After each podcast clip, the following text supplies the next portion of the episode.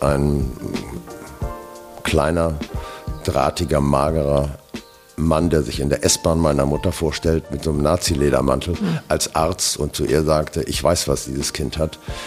Ähm, dieses Kind gehört in eine geschlossene Anstalt. Es ist eine Zumutung. Sie können mit diesem Kind nicht in einem öffentlichen Verkehrsmittel fahren. Und meine Mutter war so bedrückt, die war nicht in der Lage, das abzuwehren. Und dann stehst du als Kind natürlich ziemlich allein da. Schutzlos. Ja, schutzlos. Und dann, ähm, ja. Also falsch, alles ja. falsch an dir. Alles, das war alles war falsch an mir. Dann habe ich auch noch. Ähm, Wie ging das weiter dann in dem Zug? Naja, also wir haben es dann erst mit äh, homöopathischen Mitteln versucht. Man wusste eigentlich noch gar nicht, also die, die, die Psychologen, äh, die hatten englische Bücher auf dem Tisch und man wusste eigentlich gar nicht, was das ist. Wie gehe ich mit einem Tick um? Die haben mich vollgepumpt mit Drogen, das kann ihr euch nicht vorstellen. Bis zu zwölf Tabletten am Tag. Herzlich willkommen zu unserem Lieblingspodcast Gefühlsecht mit Katinka Magnussen, Cesar Trautmann und wir haben den wundervollen Ivo von Renner bei uns in der Küche. Heute sitzen wir mal in meiner Küche, weil bei dir der Fahrstuhl eingebaut wird im Haus und das wollten wir uns nicht gönnen. Richtig? Könnte etwas lauter werden, ja. Genau. Und wir haben uns heute für Vogelgezwitscher entschieden. entschieden. Genau. Und äh, danke, dass du kommst, gekommen bist, lieber Ivo. Herzlich willkommen. Mhm. Danke. Ist ja ein Heimspiel. Ja, und viele Déjà-vus gerade schon am Tisch, habe ich das Gefühl. Weil du, Ivo, sagtest gerade, Sildorfer Kirchenweg, die erste Bildagentur in meinem ersten Semester, die mir vermittelt wurde und auf meine ersten Bilder im ersten Semester guckte. Also ihr seht, heute geht es ums Thema Kreativität unter anderem. Mhm. Ähm, und ich hatte gerade ein schönes Déjà-vu, weil wir hier, wir haben jetzt 100 Folgen. Mhm. Das war unser Ziel, 100 Folgen zu machen. Das passt, ich werde 100 Jahre alt. Guck mal, das nächste, es macht alles Sinn. Und wir haben hier, unsere allererste Folge haben wir hier, äh, erste Corona-Woche gefühlt aufgenommen, draußen. Und es war so verdammt still, weil kein Flugzeug flog, kein Mensch hat gearbeitet im Garten, keine, keine Rasenmäher, kein gar nichts. Alle in Starre. Und äh, alle in Starre oder in Schockstarre. Und jetzt komme ich. Äh, das war gerade für kurze Zeit wieder da, weil es hier so herrlich, der Frühling blüht draußen. Ja. Wundervoll. Ähm. Also, wir haben es gut, vor allem weil du jetzt bei uns heute in der Küche sitzt. Wir haben uns äh, bei der Emotion, ja. bei dem Emotion Award, mhm. standen wir auf einmal nebeneinander, mhm. weil ich auch da eine wundervolle Frau gesehen und begrüßt habe. Ist sie ja. Ja, die zum Glück ja auch schon bei uns war. Und, äh, und du sagtest dann zu mir relativ schnell, weißt du, ich möchte ja auch so gerne mal zu euch kommen. Und ich so, wow. Jetzt ist es soweit. Also ich muss noch mal sagen dazu, ich habe mir von Dagmar ähm, den Podcast zweimal angehört, mhm. obwohl ich ihr Leben ja kenne. Ja, fast ja quasi doch, Teil ich, davon. Ich war ergriffen und berührt, dass ich mit dieser Frau verheiratet bin. Ja. Fand ich schon gut. Ja, wir waren das auch. Und ähm, jetzt starten wir mal heute mit dir durch. Ihr seid logischerweise, da könnten wir eine extra Folge draus machen, auch ein wirklich besonderes Paar. Und äh, jetzt hören wir aber heute mal deine Variante, nachdem wir und unsere Hörer und Hörerinnen die, äh, die wundervolle Geschichte von Dagmar, zumindest ein Teil mhm. davon, schon gehört haben. Also, du fuhrst los und dann. Ich fuhr los und dann? Ja, ist bei uns zu Hause so ein geflügeltes Begriff, geflügelter Begriff. Ähm, du bist nicht aus Hamburg. Du bist Doch, ich bin Hamburger. Mein, du bist Fa mein Hamburger? Vater, ja, ich bin Hamburger. Ähm, mein Vater ist aus Riga und meine Mutter ist aus Westfalen. Und die haben sich, wie man ähm, das früher dann unter der Hand sagte, man durfte ja darüber eigentlich wohl nicht sprechen in der Gesellschaft, bei einem Eheanbahnungsinstitut getroffen. Ist das das heutige Tinder oder? Äh, ja, aber damals ähm, tat man sowas irgendwie offensichtlich noch nicht oder das war ziemlich geheim immer. Oh, Meine Mutter Tinder macht ja heute offiziell auch keiner. oder kenne ich aber Leute, die auch ganz offen dazu stehen. ja. Und ich finde es wunderbar, weil äh, alle Möglichkeiten, die wir haben, sollten wir in irgendeiner Form nutzen. Wie unterschiedlich die Menschen das machen, das bleibt ihnen ja selbst überlassen. Und ja. wer davon mhm. plötzlich enttäuscht ist, weil er die falschen Mann oder die falsche Mann oder falsche Frau getroffen hat, ja. ja, der muss dann einfach sich nicht so tief einlassen. Man kann ein bisschen vorsichtiger rangehen. So, aber ja. soll lustig bleiben, ne? Ja, also meine Mutter war 19 Jahre jünger und ähm, war mit äh, 32 natürlich dann nach dem Kriege, wo es ja keine mhm. Männer waren. Mhm. Die lagen ja alle unter der Erde. Mhm. Ähm, spät dran. Mhm. Da kam ich dann. Du kamst direkt? Ähm, ja, sie hat gesagt, dein Vater hatte wohl Angst, dass ich weglaufen würde. Also ähm, keine Ahnung. Ich war, ähm, jetzt sind wir beim komischen Thema. Ich, mein Vater war nicht die große Liebe meiner Mutter. Das spielt natürlich äh, in, in der Reihenfolge der Gefühle äh, eine große Rolle. Man, oh, ja. der, der, die große Liebe meiner Mutter war ein französischer Kriegsgefangener für über vier Jahre lang auf einem Bauernhof in Westfalen. Mhm. Und auf dem das, sie lebte. Hm? Auf dem sie lebte? Auf dem sie arbeitete. Arbeitete. Meine Mutter mhm. hatte es immer mit Bauernhöfen zu tun. Und ähm, wenn das rausgekommen wäre, hätte man den sofort erschossen und meine Mutter wäre ins KZ gekommen. Also es war schon eine sehr riskante Sache. Das durfte man überhaupt gar nicht. Aber wie, wie toll, dass du das weißt. Ähm, ich weiß inzwischen ganz viel. Mhm. Ähm, das liegt daran, dass ich Therapien gemacht habe und Familienaufstellung und dann fängst du plötzlich an, sagst du, also, also Familienaufstellung, dieses Thema, wo ich jetzt übrigens gerade eine äh, zweijährige Weiterbildung mache. Mhm. Nicht, weil ich Therapeut werden will, sondern mhm. einfach, weil ich im Leben ein Stück weiterkommen möchte. ähm, Auf einer anderen Ebene vor allen Dingen, oder? Ja. Ich also, weil du bist Auf, ja Aufstellung wahnsinnig ja, weit. Also da ist, ich liebe das ja. Ich brenne da ja auch für. Vier Wochenenden im Jahr sind immer geblockt. Mhm. ja. Und dann kommen äh, Fragen und dann fängst du an zu fragen und dann ergeben sich aus den Antworten wieder ganz neue Strukturen und sagst, da stimmt doch jetzt irgendwas nicht. Und dann gehst du den Dingen nach. Und ich habe meine Mutter mehrmals äh, in den späten Jahren, die ist 102 geworden, deswegen weiß ich ja, dass ich 100 werde, mhm. ähm, mhm. an die Hand genommen und sie gefragt. Und dann kommen sie so mit den klassischen Ausreden und, äh, und sage ich, Mami, nein, jetzt sag mir doch mal bitte. Stimmt doch nicht. Und dann plötzlich diesen Franzosen habe ich übrigens in einem Geburtstagsbuch gefunden. Da habe ich gesagt, wer ist das? Und dann guckte sie mich ganz groß an. Übrigens auch, ähm, ich muss gucken, ich könnte das ganze Leben ja hier erzählen. Aber interessant, sie Wir hat gesagt, mhm. ähm, sie sagte im Alter von Anfang 90 oder so, so mit einem melancholischen Blick, ja, ich denke schon immer noch an ihn, aber vielleicht ist er jetzt ja auch schon tot. Mhm. Das heißt, es ist eine unerfüllte Liebe. Mhm und das ist schon ziemlich scheiße. Ja. Aber die Zeit, die Sie hatten, war ja offensichtlich wundervoll. Ja, die war sicherlich gut. Und äh, mit meinem Vater muss auch für eine Zeit lang sicherlich dann auch gut gewesen sein. Mhm. Aber trotzdem, es ist, wir wissen ja, wie das mit den unerfüllten Dingen ist, die mhm. sich nicht lösen lassen. Lebt ja. das in dir weiter, ein Stück? Ja, mit der unerfüllten Liebe nicht, nein. Aber das macht, natürlich macht das irgendwas mit einem, ne? ist klar. Mhm. Sei es, dass du unter, als Kind beobachtest einfach, wie deine Eltern miteinander umgehen. Sie hat gesagt, zehn Jahre nachdem mein Vater tot war, der starb sehr früh. Mein Vater war 52, als ich auf die Welt kam. Und ähm, er starb, als ich 20 war. Und dann sagte sie später mal, na dann war es auch gut, dass er tot war. Mhm. Sie war sehr pragmatisch. Aber ist auch kein so ganz schöner Satz, ne? Nö. Auch wenn er realistisch ist. Ja. Und du bist, glaube ich, Einzelkind? Ja, ich bin Einzelkind. Und warst du verantwortlich für deine Mutter? Nein.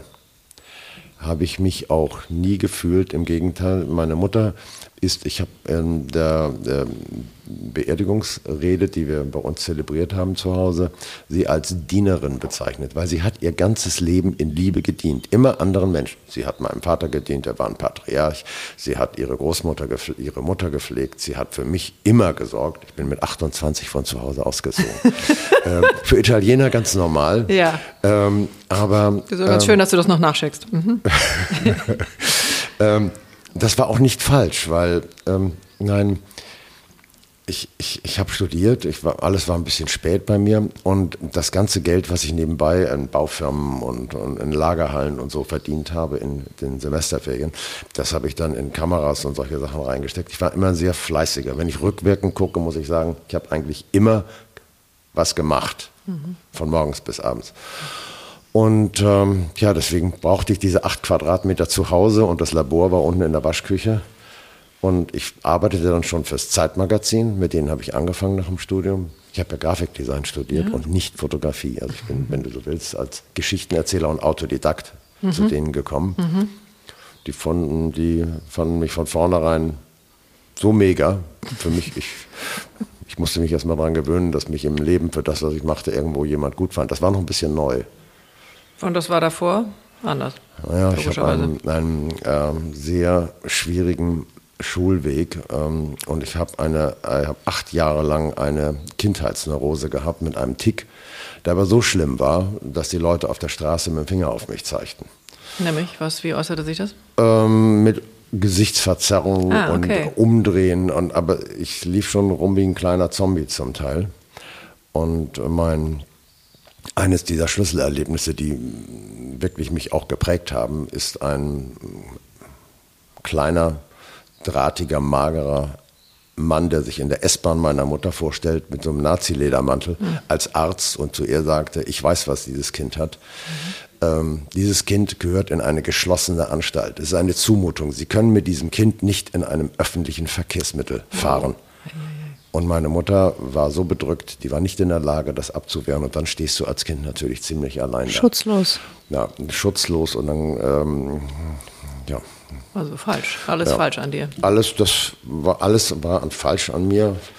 Dann habe ich auch noch. Ähm, Wie ging das weiter dann in dem Zug? Naja, also wir haben es dann erst mit äh, homöopathischen Mitteln versucht. Man wusste eigentlich noch gar nicht, also mhm. die, die, die Psychologen, äh, die hatten englische Bücher auf dem Tisch und man wusste eigentlich gar nicht, was das ist. Wie gehe ich mit einem Tick um? Die haben mich vollgepumpt mit Drogen, das kann ich euch nicht vorstellen. Bis zu zwölf Tabletten am Tag. Also alles also Mögliche. Also das äh, Ritalin der alten Schule oder ja. alles wahrscheinlich? Ja. Alles um rein, was man, was man passend so hat. zu machen. Ja, um, um ja, passend. Das war ja früher so. Das ist heute ja zum Teil immer noch so. Ja. Wie kriege ich das Kind passend? Und ähm, dann habe ich auch noch ähm, schulischen Leistungsabfall hingelegt. Also den Tick habe ich mir laut Familienaufstellung zugelegt, um meine Eltern zu bestrafen. Hm. Ähm, dazu kam. Womit? Äh, damit, dass ich nicht mehr vielleicht auch den Erwartungshaltungen meiner Eltern entsprach und vor allen Dingen meines Vaters nicht. Da muss wohl eine Erwartungshaltung gewesen. Also wir haben mal später herausgefunden, ich bin ein unterdrücktes, hochbegabten Kind, mhm. aber ich habe neun Jahre Volksschule hinter mir. Mhm. Und hochsensibel habe, obendrauf. Hm? Also ich will nicht reingrätschen und hochsensibel obendrauf. Sieht so aus, ne? Könnte man mal denken. Mhm. Äh, dann äh, habe ich die mittlere Reife mit Ehrenrunde in drei Jahren auf einer Handelsschule gemacht. Dann wurde, fiel ich auf der Fachhochschule für Gestaltung durch die Prüfung durch. Dann landete ich auf einer privaten Malschule, erlebte mit 19 nochmal sowas wie eine späte Pubertät. Mhm. Da war ich dann aber schon richtig exzellent, kam dann wegen Hochbegabung auf die äh, Fachhochschule habe mich dann entschlossen, weil meine Eltern immer mir gesagt hatten, du musst Beamter werden, du bist so zart und du bist mhm. und du bist so ängstlich und du kannst im Leben so nicht bestehen, habe ich gedacht, okay, dann machst du wenigstens höheres Lehramt. Dann habe ich das Abitur nachgemacht. Und dann, als ich im fünften Semester war, ähm, da sagt ein, sagte ein Professor dann zu mir, legen Sie mal beim, es war inzwischen eine Buchillustration, legen Sie mal Ihre Mappe hin. Sie wollen weder Lehrer werden, noch wollen Sie Illustrator werden. Sie wollen Fotograf sein. Ich sehe Sie nur mit der Kamera rumlaufen. Mhm. Gehen Sie mal eine Woche nach Hause und denken Sie mal darüber nach. Und das war, und solche Menschen muss man natürlich treffen mhm. im Leben. Und das ist der große Segen. Ähm, Wer war das? Wie hieß der? Der hieß Gero Flurschütz. Vor ein paar Jahren hat er noch gelebt. Ich habe immer noch eigentlich das Bedürfnis, ihm das nochmal zu sagen. Mhm. Sollte ich nochmal machen bei der Gelegenheit. Mhm. Weil das ist die ganz große Weiche gewesen. Ja. Wie lange man darauf manchmal warten muss, ne? Ja. Also muss, weiß ich nicht, aber. Für manche Menschen sich. kommt diese Weiche ja nicht. Ne? Nee, das du musst ja auch irgendwie offen dafür sein. Ja. Muss ja schon der ja, richtige ja. Moment und die richtige ja, und auch Person. mutig sein, ne? Weil in mhm. dem Moment, also sich gegen all das, ich sag mal, die Eltern sind ja in den meisten Fällen die, zu denen man aufschaut und die das, was sie sagen, das nimmt man ja ernst. So, ja, sich dagegen ja, zu wehren ja, und dann. Äh, ich habe mich nie groß gewehrt, aber da kam, also wehren war nicht mein Thema, aber Erkenntnis. Nö, die Spannung hast du ja auch dann schön in dir behalten in der ganzen Zeit. also diese Ticks, die du beschrieben hast, fühlen sagen. sich für mich für, als, als ob da irgendwie so, so eine Hochspannung durchläuft, die nicht rauskommt in dem Moment. Ja, und dann habe ich, wie gesagt, dann bin ich mit 28 ausgezogen. Ähm, Nachdem der das gesagt hat? Nein, das war, das war schon 73 oder 74. Ich war ja im Studium. Mhm. Und abgeschlossen habe ich dann im Grunde genommen mit Grafikdesign und äh, äh, Magazingestaltung ähm, und habe einfach 50 Prozent fotografiert. Es ist, ich weiß nicht, ob das heute noch so ist, ob das so geht, aber im Grunde genommen ist es ja für eine Hochschule immer wichtig, dass sie gute Leute rausbringt. Ganz egal, was sie Bestimmt. machen. Ich hatte einen Freund, der hat eine Mischung gemacht aus Grafikdesign und Modestudium. Mhm. Dem haben sie ein Diplom gegeben, äh, wo beides drin stand. Macht ja auch Sinn. So. Der war genial, der wurde weltberühmt danach. Aber das gab es eigentlich Nein, offiziell den, nicht? den Gang gab es so nicht. Aber das, das machst das du toll. einfach. Jo, Für die Zeit. Sollte man ja tun. Ne? Wenn ja, jemand sollte man viel mehr tun. Ja. Statt irgendwie die rigide Struktur zu bedienen. Ja. Könnte was sein, was du auch getan hast. Aus dieser rigiden Struktur irgendwie rauskommen wollen. Ja, die Strukturen waren ähm, natürlich ähm, sehr vorgegeben. Also mein ich musste mit 14 Jahren bei meinen Tanten, was ich gar nicht mochte, den Handkurs zelebrieren ja. bei Anlässen. Mhm. Ähm, mein Vater kam aus einem sehr großbürgerlichen, wohlhabenden Hause aus Riga. Wir haben ähm, unsere, äh, ich, in dieser äh, Weiterbildung, therapeutischen Weiterbildung, die ich gerade mache, hatten wir neulich ein Wochenende, wo es um Trauma ging. Mhm. Also das Trauma, wir haben keine, keine Zweiten Weltkriegstraumen äh, in unserer Familie, aber bei meinem Vater im Ersten Weltkrieg. Mein Großvater ist als Zivilist ähm, im April 1918 von einem russischen Frauenkommando öffentlich hingerichtet worden, weil er reich war, eine Brille trug und studiert hatte. Mhm. Das machte man damals so. Nico, das ist falscher Platz, das hat jetzt mit Russen nichts zu tun. Ja, ja, ja. das, mhm. ist, äh, das ist einfach, du lebst zur falschen Zeit am falschen Platz und dann bist du eben dran auf dieser Welt. Das ist dann deine Geschichte. Mhm. Und die Kinder mussten zugucken. Und äh, damit sie gleich wussten, äh, das hat meinen Vater traumatisiert und die Geschichten hat er mir natürlich immer alle anders erzählt. Und da sind wir bei dem Thema Lüge und wie gehen wir mit einer Lüge um, die ja unterschwellig immer um dich rumschwert dein ganzes Leben. Naja, oder andersrum die Wahrheit. Oder also die wie, Wahrheit. Und, wenn man ähm, sich nicht traut, die Wahrheit. Ja. Also es hatte ja einen das Selbstschutz von deinem Schmerz, Vater. Schmerz verdrängt. Ne? Ja, was ja gesund ist an vielen Stellen. Ja. Bis Punkt X. Und ähm, von daher hat er, und er selbst hatte, wenn er sich betrachtet hatte, vermutlich versagt, weil er musste sein Studium abbrechen weil seine Mutter das Geld zum Fenster rauswarf. Dazu muss man sagen, also es ist jetzt eigentlich nicht die Geschichte, glaube ich, hier, aber trotzdem, also der, sein, Vater wurde, sein Vater wurde hingerichtet und seine Mutter wurde verschleppt und war dann Dienstmarkt bei einem russischen General äh, in Moskau. Okay. Und, das ist ja schon eine Ja, es ist vom, von ganz oben nach ganz unten. Mhm. Und die, äh, seine Brüder äh, wuchsen beim äh, zwei oder drei wuchsen dann beim jüdischen Bäcker unten im Souterrain auf. Die wohnten an dem schönsten Platz in Riga mit einem riesengroßen Haus. Ja, und dann, ja, da habe ich das alles erst so zum Teil über die Familienaufstellung mhm. nachforschen können. Mhm. Und gibt es ähm, Mitglieder aus deiner Familie, äh, mit denen du noch darüber sprechen konntest? Oder hast du das Gab wirklich es. haarklein, so Nein, ich Step by Step? Vor zwölf Jahren ungefähr, habe ich, als diese Aufstellung gemacht habe, habe ich dann begonnen, ähm, ähm, mit Familienmitgliedern zu reden. Die werden jetzt langsam sehr alt und wie das oft so bei Familien ist, die bröseln auseinander. Ich habe mütterliche und väterlicherseits 21 Vettern und Cousinen. Hm. Die sind dann irgendwie alle so verschwunden. Also es gibt noch einen, mit dem ich, den will ich noch eine Sache fragen. Aber und der ist auch so interessiert daran, weil ich der kommt mit Fakten, die er weiß. Was? Der hat, der weiß, der ist über 80, der weiß eben einfach noch Dinge. Der ist mhm. da oben noch geboren und so. Das ist, äh, ja. Dabei hat sich dann auch herausgestellt, dass ganz offensichtlich mein Vater Jude ist, ähm, weil seine Mutter Jude, Jüdin zu sein scheint und sein Vater von beiden Seiten. Also auch das, darüber ist nie gesprochen worden. Nun haben die das allerdings abgelegt, weil der Vater meiner Großmutter der wollte, wir reden jetzt über das 19. Jahrhundert, mhm. nicht? das geht durch den mhm. Sprung, das, das, das, aufgrund des Alters meines mhm. Vaters sehr weit schnell zurück. Mhm. Ähm, der wollte Lehrer werden für die Kinder des Zaren und der Zar wollte auch keine Juden haben. Ah. Und wie das dann eben manchmal so ist, man lässt die Sachen dann so ein bisschen fallen. Ne? Mhm. Aber wie gesagt, das, ähm, ich, ähm, das sieht so aus, man kann das nachweisen. Es gibt ja ein jüdisches Gen. Mhm. Ähm, und äh, wenn man das gründlich macht, kostet das 650 Euro. Und ich muss sagen, ich kann auch so ohne 650 Euro ganz gut damit leben. Ob du das jetzt bin oder nicht bin. Also, Aber es gibt sehr viele Hinweise. dagegen? Also es kann ja nur es, sein. Es spricht eigentlich nichts dagegen. Dass du es bist und dass das ein Teil hm. deiner Geschichte und deiner Wurzeln ist. Es ist irgendwie Teil der Wurzeln, ja. Genau.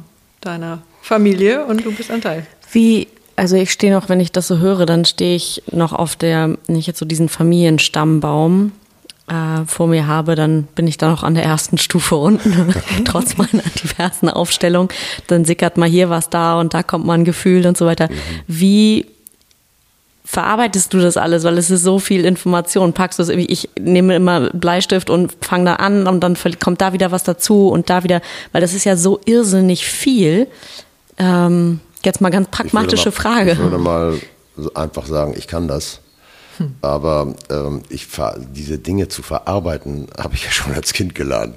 Mhm. Ähm, in diesem Krankheitsstadium und dann dieser Spießrutenlauf mit Schule war ja eben auch einfach übel. Alle meine Freunde waren auf dem Gymnasium. Das war eben auch so ganz lustig. Ähm, ich hatte einen Jungen aus der Volksschule, mit dem fuhr ich Fahrrad, aber meine Freunde blieben. Normalerweise wirst du ja aussortiert. Also ich war irgendwo mit all diesen Jungs, mit einigen bin ich heute noch befreundet, mhm. äh, vor allen Dingen mit einem. Ja, schön. Dritte, dr erste Klasse, dritter Tag. Mhm. Wie heißt du denn? Sage ich dir erst, habe ich gesagt, sage ich dir erst, wenn du mit mir spielst. Oh. Das war mein Freund Knut. Wahnsinn. Und der macht eine. Also mit Erpressung schon mal angefangen. Ja, erstaunlich, ne? Yeah. Ähm, naja, kommt die Not raus. Ich war nicht in Not, ich hatte viele Freunde. Aber, Aber mit dem wolltest du spielen? offensichtlich. Irgendwas wolltest du von dem? Ja, das ist, ich habe das mit Nachdruck forciert. Ne? Ja, toll. naja, ist ja offensichtlich bis heute noch nicht zu Ende, die Ich habe gestern noch Geschichte. mit ihm telefoniert. Hm. Nächste Frage. nee, wir sind noch nee, nicht fertig. Ich bin gerade in der, das, ich finde das ganz genau. schön eigentlich. Sag mal, wie er heißt. Hm? Wie ja. heißt er nochmal? Knut. Knut. Mhm. Okay, und dann Petersen. hat er mit dir gespielt? Der hat mit mir gespielt, ja. Knut war immer sehr anders und ähm, aber wir haben bis heute einen wirklich interessanten, regen geistigen Austausch, weil wir letztlich, sage ich mal unterm Strich, äh, ein gleiches soziales äh, Verhältnis zur Welt haben. Das ist ja immer die Basis. Und aber er äh, studierte Masch Schiffsbau, dann Maschinenbau, weil mhm. die Japaner anfingen, Schiffe zu bauen, hat er gesagt, vorsichtshalber. Mhm. Dann war er bei Blom und Voss, dann wo ging er eines Tages zur Shell und vor 15 Jahren oder was sagte er, ich bin jetzt sowas wie der James Bond bei der Shell. Mhm. Äh, ich habe den Schlüssel äh, zum, zum Töten, hätte ich beinahe gesagt. Mhm. Ich habe die Lizenz, jede Plattform auf dieser Welt innerhalb von 24 Stunden zu schließen, wenn sie den Umweltkriterien nicht entspricht. Also weißt du dann, wo er gelandet ist. Und ähm, das war schon interessant. Eben, der macht eben ganz was anderes wie ich. Ne? Naja, aber du sagtest, der, der war ganz anders. Anders. Ja. Und das war das bei mir ja. auch. Genau, mhm. das Stichwort ist ja, also du hast jemand anders gesucht der auch ja, ganz hab, anders ich ist. Hab, äh, wir haben ja nun, äh, Dagmar und ich haben ja eine Menge andere Freunde. Mhm. Ich hatte äh, Fotografenfreunde, habe ich glaube ich, hatten wir früher einen, das mhm. war aber ein Zufall. Alle anderen kommen aus irgendwelchen anderen Berufen und vor allen Dingen werden die, sind die Freunde im Durchschnitt jünger als wir. Mhm. Das hat natürlich ein bisschen was mit uns zu tun. Also, ja. Ja, ähm, wie gesagt, wenn die Leute dann anfangen, fangen, von der Bühne runterzugehen und sich vor die Bühne setzen, zu setzen, dann bin ich nicht mehr dabei. Weil ähm, ich gehöre auf eine Bühne, ganz egal, was ich mache. Und ähm, wenn sich das, wenn das mal vorbei ist, dann ist Schluss. Okay, dann nochmal konkreter. Also, was heißt das, du gehörst auf die Bühne? Also, das Bild also habe ich, bin aber. Ein, ich bin jemand, der was schaffen muss und was schaffen möchte. Es spielt sich bei, was gesehen werden will.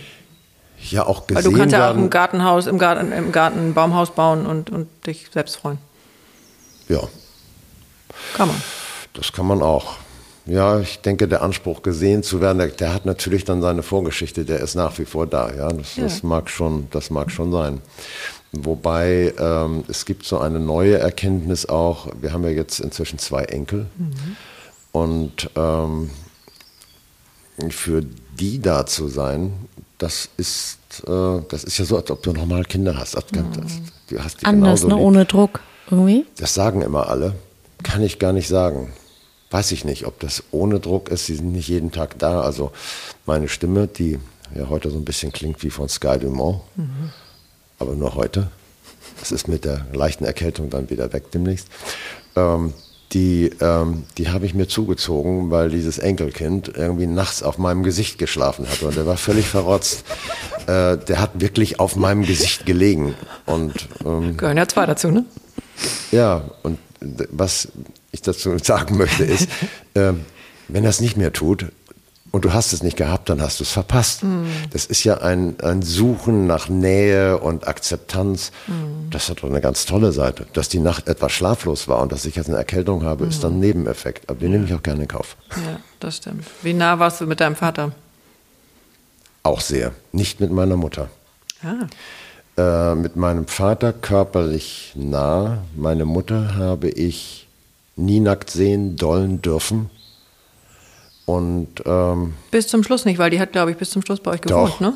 Zum Schluss, ja. Als sie dann mal, sie hatte äh, die letzten zwei oder drei Jahre einen künstlichen Darmausgang. Und dann war ihr ein Malheur passiert. Und ähm, sie rief dann und wir hatten eine Einliegerwohnung, man konnte da durchgehen bis zu ihr. Und dann drehte sie sich um im Alter von, weiß ich nicht, 98 oder 99 oder 100 Jahren, vielleicht war sie auch schon 100, hm. nackt auf dem Badewannenrand und sagte, hättest auch nicht gedacht, dass du deine Mutter noch mal nackt in die Badewanne setzen musst. Mhm. Da habe ich nur gesagt, weißt du, wenn der Himmel es nicht entschieden hätte, dann wäre es jetzt nicht so. Oh, es mhm. macht schon Sinn, mhm. weil das ist auch gleichzeitig ein Abschied nehmen. Ne? Mhm. Weil du siehst, ein Körper verfällt und geht und dann kann der Mensch nicht mehr. Und ich muss sagen, natürlich ist der Anblick nicht schön, aber eigentlich bin ich auch ganz dankbar dafür. Ja, muss der schön sein? Ich Nö. Der ist ja in erster Linie berührend, ne? Ja. Egal wie. Ja. Also egal, berührend. was dein Auge sozusagen sieht. Es riecht nicht so gut. Aber bei kleinen Babys auch nicht. Ja, ist trotzdem aber noch anders. Ja, ist schon anders, ist deine Mutter. Nein, aber das äh, haben wir schon gut hingekriegt. Äh, was, also das Verhältnis zu meiner Mutter, bevor ich eine Therapie gemacht habe, es ist jetzt vielleicht 20 Jahre her, habe ich Imaginationen gemacht. Mhm. Genau 23 Stück. Und ähm, was bei mir ziemlich gut funktioniert mhm. hat. Ja, du bist ja auch ein Mann der Bilder. Bitte? Du bist ja auch ein Mann der Bilder. Aber man Oder muss sich da falsch? auch reinfallen lassen können. Ja, ne? ja, besser ist es. Mhm. Und dann ähm, kam ich eines Tages, ähm, über den Grabbeltisch von Karstadt und eine dunkle Tür und einen reißenden Bach in diesen Bildern mhm. in einen Spiralschlauch. Wir kennen diese Drainageschläuche aus, äh, aus dem Garten, so große, mhm. dicke Dinger, so gelbe oder orangene, die, mit so, die sich so biegen lassen. Und ich fliege also durch sowas ähnliches, das war etwas menschlicher aus, völlig schleimig. Und dann kommt eine Öffnung und dann komme ich ans Licht und ähm, dann, ich kann es ja natürlich in Kurzform, es dauert natürlich so eine Imagination. Mhm. Und ähm, dann sagt sie, was siehst du da? Ich, dachte, hm, ich weiß es nicht, sind sowas wie Oberschenkel. Und ich sehe die Nasenspitze meiner Mutter und ich sah so einen Schamberg. Mhm. Naja, jedenfalls, das dauerte also, weiß ich nicht, Viertelstunde, halbe Stunde oder 20, wie lange auch immer. Und dann werde ich immer wieder gefragt, was macht deine Mutter? Ich sage nichts. Ich, ich liege hier und ich friere und äh, ich liege da. Und das dauerte dann noch eine Zeit und dann fing ich an, diesen Raum zu beschreiben, wie der gekachelt war und wer da noch lag und links standen fünf oder sechs junge Ärzte in weißen Kitteln am Fenster. Also ich nahm dieses Bild als Erkenntnis mit nach Hause und ähm, welche Erkenntnis? Naja, dass da vielleicht was war. Das hat mich wahnsinnig das misstrauisch gemacht, also meine Geburt gesehen zu haben. Mhm. Und dann habe ich ähm, zwei, drei Wochen gebraucht und ähm, dann waren wir allein zu Hause. Dagmar mit den Kindern war weg. Und dann habe ich mit, mich mit meiner Mutter auf, den, ähm, auf die Terrasse gesetzt. Wir haben so ein großes Waldgrundstück, da kann uns keiner stören. Und dann habe ich sie erstmal an der Hand richtig festgehalten und gesagt, äh, Mami, erzähl mir doch nochmal von meiner Geburt. Und dann fing sie wieder an. Ja, und äh, neben dir, neben mir, da lag dann eine 17-Jährige und die schrie und die stellte sich an und die Schwester war so ein alter Dragoner und die hat gesagt, wenn man so jung ist, dann tut es eben noch weh. Naja, und. Ähm, es ging um die Nachbarin. Ja, es ging immer um die Nachbarin. Und ähm, ja, und als ich dann aufgewacht war, da sagte die Schwester: äh, Schauen Sie mal, es ist ein Junge und du warst auch schon hübsch angezogen. Und äh, dann hat sie dich zurückgelegt in die Krippe. So. Sag ich, und dazwischen? Naja, das sind wahrscheinlich ein paar Minuten vergangen. Also, ich forderte sie auf, sie erzählte mir die gleiche Geschichte wieder. Und dann sage ich: Mami, ich möchte wissen, wie ich aus deinem Körper rausgekommen ist. Wie hast du das erlebt? Hm. Ja, sagte sie, das war ja eigentlich ganz unerhört. Die haben mir einfach Lach, Lachgas gegeben. Mhm. Ja, und als ich dann wieder aufwachte, da warst du ja, wie gesagt, schon angezogen und lagst äh, in der Krippe. Mhm. Da sage ich, ich habe unseren Sohn Cecil bei, sag mal, auf dem Bauch liegen gehabt. Dann habe ich ihn gewaschen. Dann mhm. habe ich ihn angezogen. Das kannst du auch nicht in zehn Minuten, wenn du das vorsichtig machst. Also ich meine, gut, mein zehn, zehn Minuten, Viertelstunde, wenn du so ein, so ein wirklich so ein Dragoner bist. Aber das dauert doch. Ja, weiß ich auch nicht. Also ich wollte ja auch gar keinen Lachgas haben. Dann sage ich, und zu deiner rechten Seite war doch, äh, da lagen doch noch zwei oder drei Frauen. Ja, sagte sie, ich sag hinter so einem Gummivorhang, nicht? Ja, so ein Gummivorhang. Und dann war hinten ein Fenster, nicht? Mhm. Ja. Und links daneben standen fünf oder sechs Ärzte, junge Ärzte. Und da sagt sie, habe ich dir das denn mal erzählt? Oh, und ich ja. sage, ich erzähle dir, wie es weitergeht. Mhm. Und da habe ich gesagt, scheiße, mhm. das funktioniert. Mhm. Das heißt, ich habe in diesen Imaginationen meine Geburt wieder gesehen. So mhm. weit bin ich zurückgegangen. Mhm. Und das war so eigentlich mein nicht erstes. Nur, darf ich kurz noch nicht nur gesehen, sondern ja auch gefühlt. gefühlt. Ne? Und da habe ich das erste Mal im Leben gedacht. Das kann, da kann sich ja noch mehr rausfinden. Das ist ja wirklich interessant. Das ist ja wirklich toll. Aber das hast du nicht nur gedacht.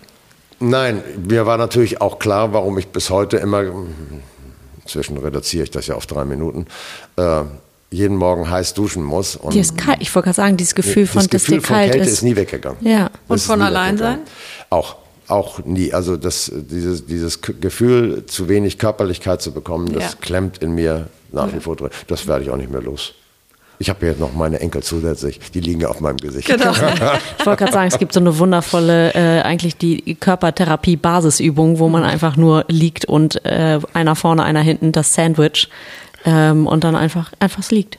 Ja, oder als Haufen. Ja, Haufen auch gerne. Und einfach alle rauf. Haufen. Haufen, alle aufeinander untereinander. Also it's a way to go. Ja. Bis dahin. Ähm, ich liege auch noch nicht in der Mitte, so viel kann ich sagen. Außen schaffe ich ganz gut. ja, aber ist doch Wahnsinn, ne? wie lange wir da brauchen. Also das Thema Lachgas kenne ich auch.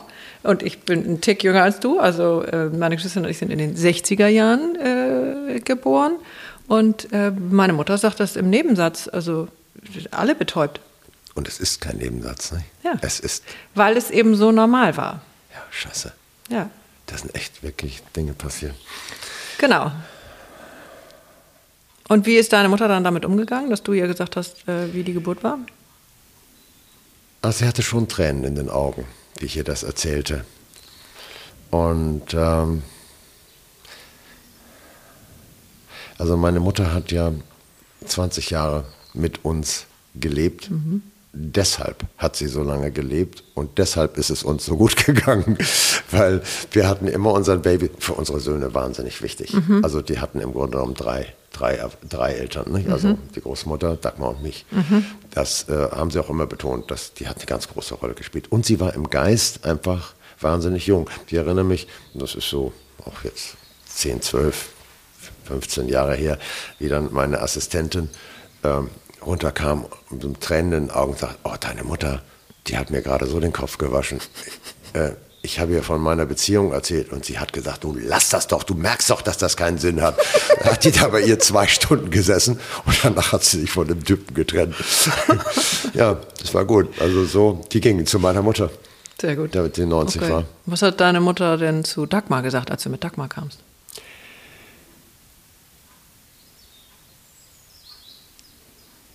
Ich glaube, die haben sich von vornherein sehr gemocht. Also Dagmar, meine Mutter, Ähm, meine Mutter hat in späteren Jahren nochmal gesagt, dass Dagmar sich so um mich kümmert und sich und, und immer so lieb zu mir ist. Ähm, meine Mutter hat immer zurückgesteckt.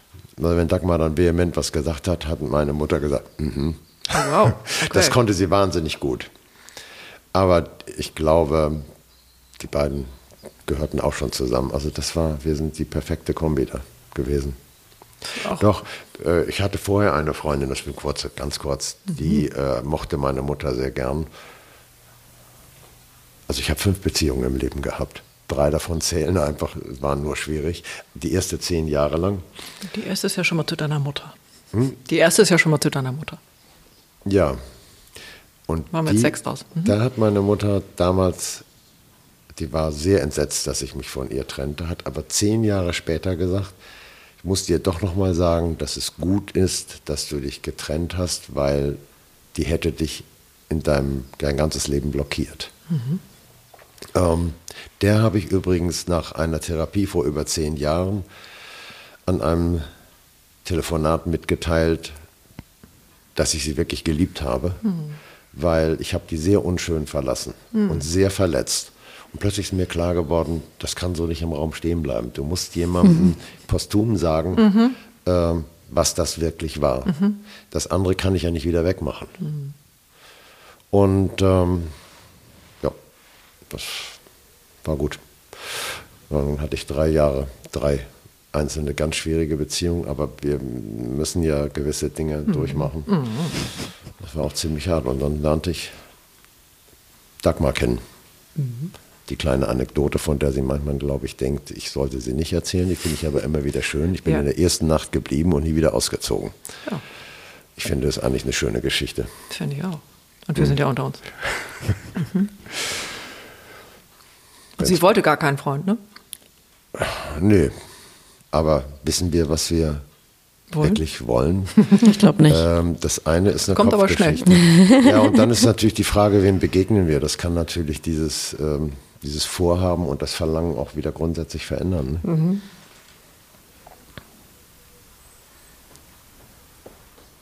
Mhm.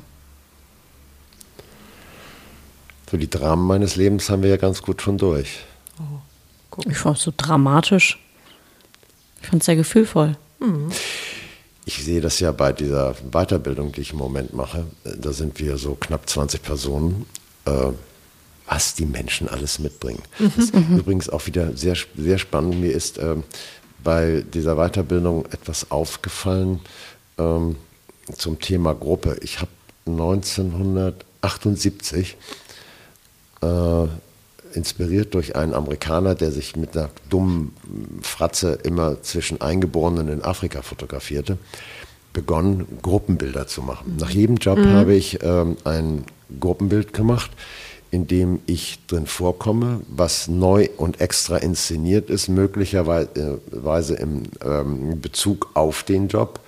Und wenn es geht, auch noch ein Zeitzitat. Und das erste war, wir hatten ähm, ein Disco-Foto für eine Bank und ich habe im Anschluss, damals waren die Gruppenbilder alle schwarz-weiß bei mir, ähm, mich fotografiert, wie ich tanze vor diesen Jugendlichen. Also ich war 30 oder 29, die Jugendlichen waren 18, 19, 10 Jahre jünger.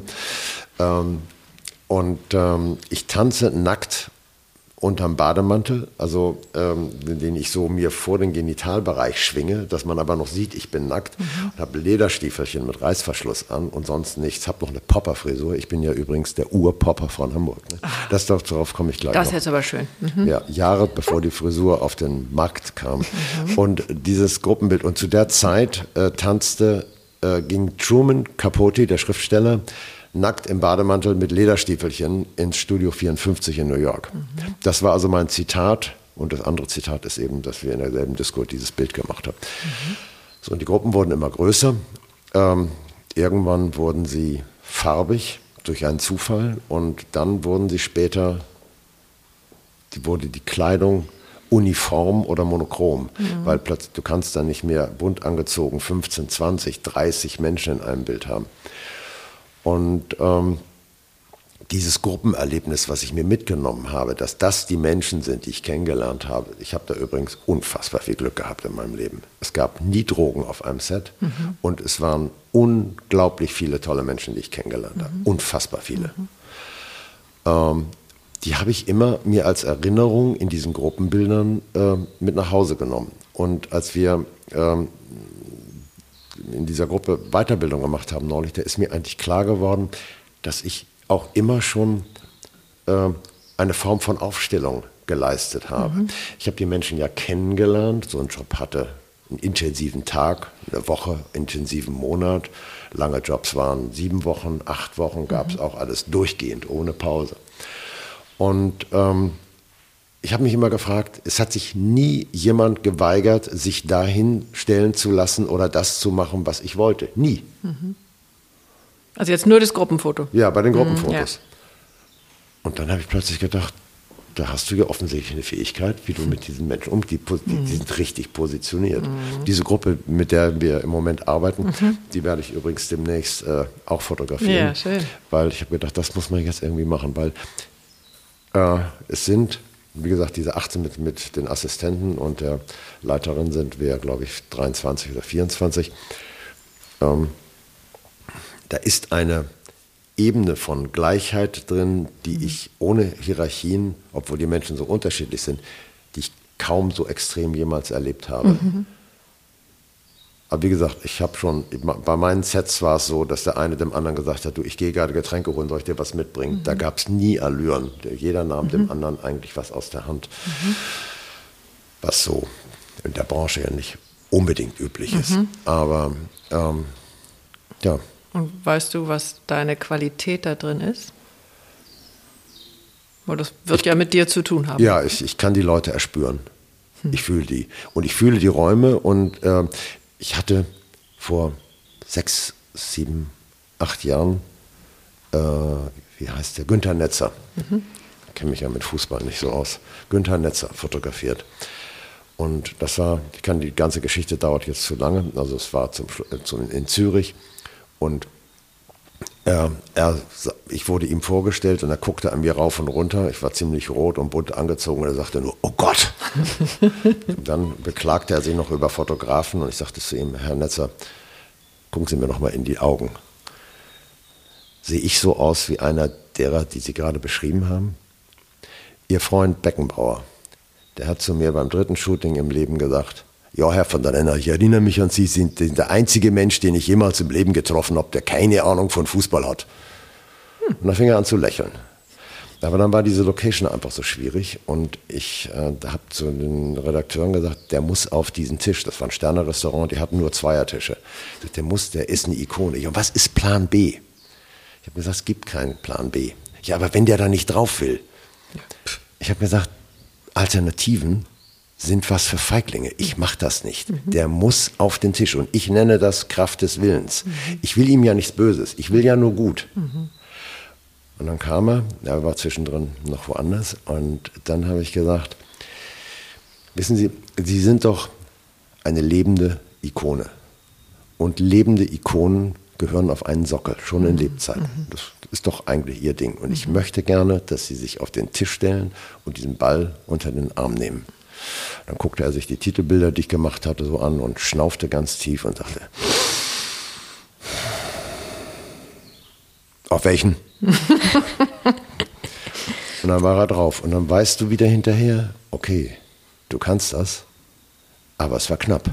Mhm. Die Gratwanderung ist immer da. Und ähm, du wagst das nächste Mal ein bisschen mehr. Die Gratwanderung ist auch etwas schmaler. Ähm, ich genieße das auch gleichzeitig. Aber Michael Schumacher hat mal gesagt, wenn du weißt, dass du gewinnst, dann bist du ein Gewinner. Aber wenn du denkst, okay, ich gewinne jetzt, dann ist es aus. So geht das nicht. Ja, schön. Und ähm, hast du den auch fotografiert? Nein, nein. Es gibt natürlich so im Leben auf und runter. Aber es ist schön, wie du das beschreibst. Ähm dass du die Räume erfüllst und äh, die Menschen erfüllst. Als wir vorher gesprochen haben, sagtest du auch, dass du eben, wenn du jetzt nur ein Porträt machst, dass du dich eben auch Tage oder Woche oder ich weiß nicht wie lange in die ja. Menschen oder in das Feld oder wie auch immer erstmal reinfühlst. Harald Schmidt hat vor zwei Jahren, als wir mit Dagmar zusammen auf dem Kreuzfahrtschiff, wo wir ausstellen, als Galeristen, äh, gesagt, lass deinen Mann mal in Ruhe, der ist schon im Tunnel. Und ich habe gedacht, das hat noch nie einer gesagt. Das mhm. ist es überhaupt. Mhm. Ich habe das nie formuliert. Und äh, das ist mir natürlich heute Morgen auch schon so gegangen, als ich hier gefahren bin. Das ging ja. mir auch gestern schon so. Ja, Und vorgestern schön. hat es angefangen. Ich habe sehr gelernt in den letzten Jahren, mich mental wirklich auf die Dinge einzustellen, die ich Emotional mache. auch. Ja. Also einmal komplett, würde ich sagen. Ja. Wann hat es denn angefangen? Danke, weil ich bei mir, die Frage liegt die ganze Zeit, ich komme nun auch aus der Modebranche ursprünglich mhm. und die Welt ist ja, die beschäftigt sich eigentlich, also irgendwo wahrscheinlich dann doch mit dem Innen, aber sehr viel ist ja auch sehr außen in der ganzen Werbebranche, Film. Wann fing das an, dass du so diese Reise nach innen gemacht hast mit den Aufstellungen und oder war das schon immer da? In den Gedanken ja, aber die Reise habe ich eigentlich begonnen, ich denke mal, durch Dagmar, von der ich auch, als ich sie kennenlernte, nicht wusste und nicht ahnte, wo ihre Reise so hingeht.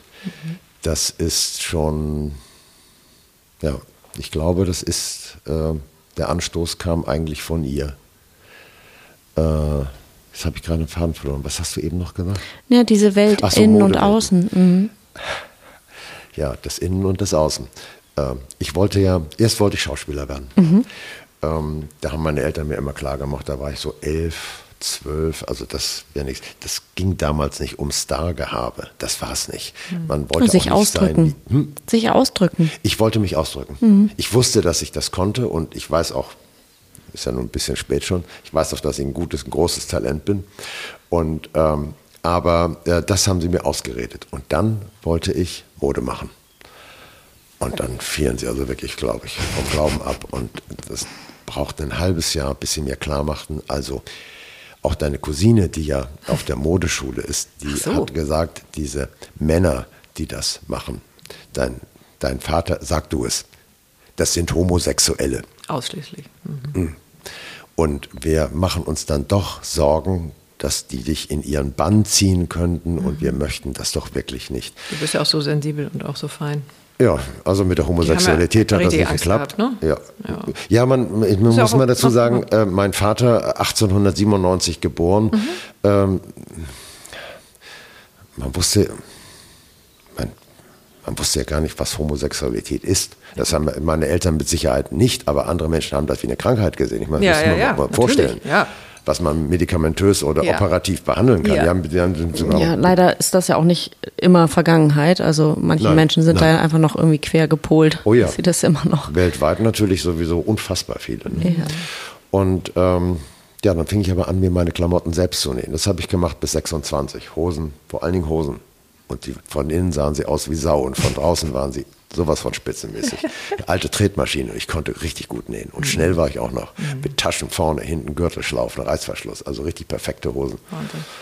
Ähm, Machst du das heute auch noch? Nee, nähen nicht mehr. Ich habe mir heute Morgen einen Knopf angenäht an diese Hose. Die war kaputt ah. und ich wollte die anziehen. Ja. Ich wollte das anziehen, was ich jetzt hier anhabe. Yeah. Weil Kleidung macht, ich, ihr seht ja dieses Halstuch an mir. Mhm. Äh, ich habe ungefähr 30 Stück ähm, alle Vintage, die kaufe ich dann immer irgendwo und ich habe auch so eine Quelle, also Ebay ist ja meine Quelle, ja. ist meine kreative Quelle. Stark. Du guckst nach Halstüchern und irgendwann denkst du, er hat so viele geile Halstücher. Mhm. Was hat er eigentlich noch? Hä? Bahnlaternen? Bahnlaternen und denkst du, eine Bahnlaterne wäre eigentlich im Garten noch ganz schön. und so bist Wir sind noch bei Ebay, ne? Ja, ja. Und dann bist du plötzlich bei Bahnlaternen. Ja, auch großer, und, großer Kleinanzeigen- und Flohmarkt-Fan. Ich finde das, die Vorstadt-Flohmärkte sind oft die besten. Ja. Gar nicht so diese bekannten, sondern immer die schön hinten links im Dorf. Äh, Gibt es das immer noch? Ach, ab und zu. Findet? Ja, ich finde schon. Ebay ist ja, ich finde ja Ebay. Gibt's alles. Ich kleide mich ja fast auf Ebay. Echt? Nee, ja. das kann ich nicht. Oh. Mhm. Das kann noch kommen. Du suchst Aber sag noch mal was zu deinem Tuch. Mhm. Ähm, naja, das Tuch, also die, die, das, was du anziehst, das, das macht was mit mir. Hm. Ne? Oh ja. Äh, und von daher innen, außen. Es macht ja auch was mit denen, äh, die die großen äh, Marken auf ihren Pullover tragen. Es, dass das tragisch ist, ist was anderes. Aber wenn dann äh, in zwei Vielen Meter Dank Breite auf einem kleinen, dünnen Brustkorb oder über einem fetten Bauch Karl Lagerfeld steht, dann Brust. heißt das, da ist das das Flehen dazuzugehören zu einer ja. Gesellschaft, äh, die ich mir, von der ich glaube, dass sie irgendwas ist und mir irgendwas gibt. Mhm. Da sind wir beim Zugehörigkeitsgefühl. Mhm. Das habe ich ja neulich auch nochmal wieder gelernt, dazu zu gehören. Das habe ich mir natürlich immer mit meinen Gruppenbildern einverleibt. Mhm. Ich habe das nochmal manifestiert, dass wir zueinander gehören. Das ist ja immer eine Art Familie auch, ne? Ja, es ist immer Also wir kreieren in jeder Gruppe ja. ist ja immer erstmal das ja. Gefühl von Familie. Und wenn Gruppe Familie ist, dann leistet Gruppe auch ganz was anderes. Das ist ja, ja immer so. Das ist, es kommen ganz andere Ergebnisse beim Fotografieren, ganz andere Ergebnisse raus. Stress führt nie zu großen Werken. Mhm. Also Stress unter Menschen. Ne? Mhm. So, wir waren bei dem Tuch. Wir waren bei dem Und bei Tuch. der Mode. Mhm. Das ist es dann nicht geworden. Hm? Das, die Mode ist es dann nicht geworden. Also die Mode ist es dann selber. nicht geworden. Aber ähm, na auch. Aber da ist irgendwie auch immer noch so ein Leuchten in deinen Augen, was das angeht. Ja, ich könnte auch mich morgen noch hinsetzen und Klamotten entwerfen. Ähm, wir sind übrigens vor vier Jahren oder wann plötzlich angesprochen worden, wer wir denn eigentlich seien vom deutschen Fashion Council, Fashion Council Germany, German Fashion Council und sind da inzwischen Mitglieder. Also, ähm, und da ich ja 100 werde, weiß man ja nicht, was noch alles kommt. Mhm. Wie alt bist du jetzt, Ivo, wenn ich fragen darf? Ja, ich bin 72, aber ich weiß, ich sehe aus wie 71. Ja, aber es sind noch ein paar Jahre übrig bis zur 100. Da sind noch viele oh, ja, Jahre übrig. Ja, Wenn du ja. mal überlegst, was in, du bist ja noch so jung, was in deinen letzten 28 Jahren passiert ist. 25 sind es eigentlich nur. naja, da, wir, wir, waren ja vorhin bei der Geburt, also auch in der Zeit davor, also in, deiner, in der Planung deiner Eltern. Ja. Ja, ich finde ich finde das alles, also ich meine, sonst würden wir auch, sonst würde ich die ganzen Aufstellungen und die ganze die Sachen nicht machen. Ich finde das alles so irrsinnig spannend, wenn wir jetzt noch darüber nachdenken, was sich auch epigenetisch so ins, in uns mhm. manifestiert hat. Mhm. Ähm, ich finde die Frage nach uns selbst eigentlich die spannendste im Leben. Das stimmt. Mhm. mhm. Ich würde gerne nochmal dahin kommen, dass du sagtest, es wäre vorgestern losgegangen, dass du dich, dass du quasi in dieses Feld von gefühlsecht ähm, sagtest du, es ging vorgestern los und dann nächster Satz. Ich denke drüber nach und dann kommen mir einfach Gedanken zu dem, was ich erzählen will und was ich nicht erzählen will und dann kommt es wieder und dann wandelt es sich und dann es geht kreuzweise. Und auch was du anziehst? Weil das Nein. Nee? Nein.